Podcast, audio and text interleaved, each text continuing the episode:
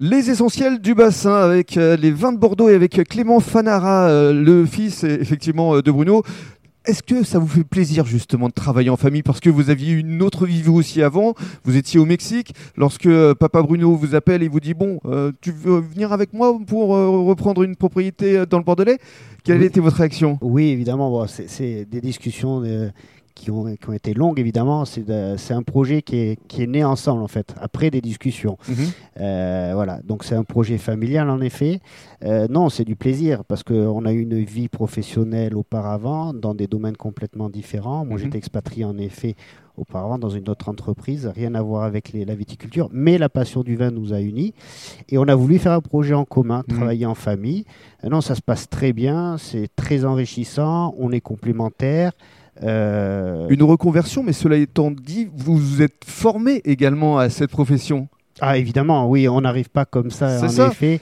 Euh, oui, on a la chance à Bordeaux d'avoir une, une des plus belles facs d'œnologie. Euh, J'ai été obligé en effet de passer un diplôme universitaire, Mhm. évidemment pour avoir euh, un minimum de base théorique, Mhm. euh, évidemment sur de la vinification, de l'élevage, de l'œnologie, de la dégustation. Bien sûr. Non, non, c'est obligatoire. Alors parlez-nous justement de la façon dont vous travaillez vos vignes. En effet, tout commence par la vigne déjà. Oui. hein. tout commence par la vigne, par la terre, par le pied de vigne. C'est une plante.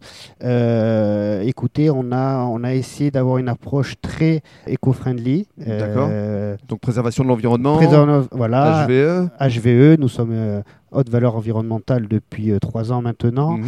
On a décidé dès le début d'éliminer le, le glyphosate, les herbicides, euh, évidemment. Euh, Mhm. On venait d'un monde extérieur, on arrive avec un œil extérieur. On se demandait voilà, comment travailler avec la nature au mieux, tout en la respectant, évidemment. Alors parlez-nous maintenant de vos vins. Qu'est-ce que vous diriez pour les qualifier? Puisqu'il y a Euh, trois cuvées. Hein. Il y a trois cuvées en effet. Euh, nous avons un Saint-Émilion et deux Saint-Émilion Grand Cru. Donc au Saint-Ferdinand, nous avons la Grande Abbesse. Mhm. Euh, donc c'est un Saint-Émilion Grand Cru.